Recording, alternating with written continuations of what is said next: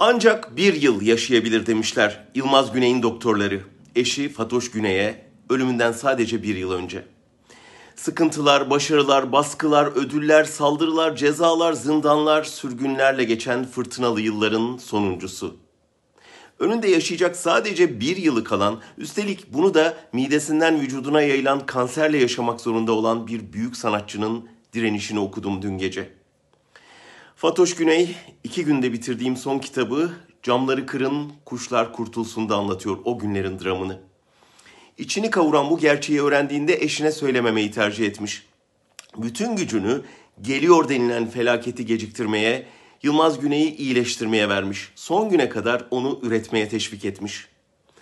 Kitap olağanüstü bir tanıklık. Sadece Fatoş Güney'in müthiş değişimine değil, Yılmaz Güney'in en zorlu koşullar altında yaratma tutkusuna da tanıklık ediyoruz.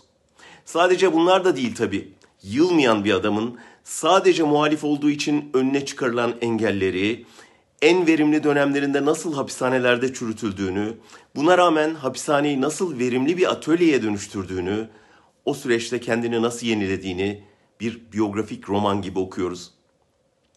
Sonra ülkeyi terk edişini, sürgüne gidişini, dünyada el üstünde tutulurken ülkesinde hain ilan edilişini, yalnızlığa terk edilişini, en yakınlarının ondan uzak duruşunu, vatandaşlıktan çıkarılışını, arşivinin yağmalanışını, kanda ödül aldıktan sonra eve dönerken taksiye verecek paralarının olmayışını, kavgalarını, öfkelerini, sevdalarını.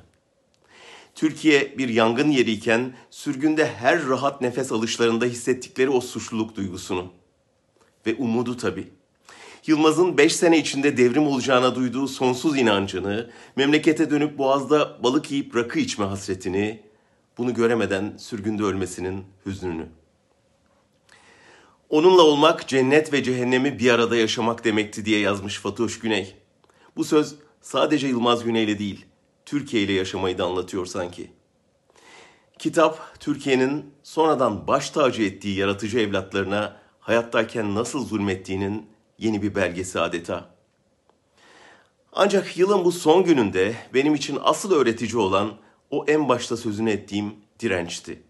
Hasta yatağında, hatta ölüm döşeğindeyken bile hayata tutunma, en umutsuz anda bile güzel bir yarına inanma ve her koşulda o yarın için savaşma tutkusu. Berbat bir yılı karamsarlık içinde noktalayanlara yeni yılın başında Fatoş Güney'in kaleminden Yılmaz Güney'i okumalarını ve oradan cesaret ve umut damıtmalarını tavsiye ederim. Ne olursa olsun uzun sürmüş bu gecenin biteceğini bilelim. Umudun bayrağını hiç yere düşürmeyelim. Hepinize sağlıklı, huzurlu, en önemlisi özgür bir yıl dilerim.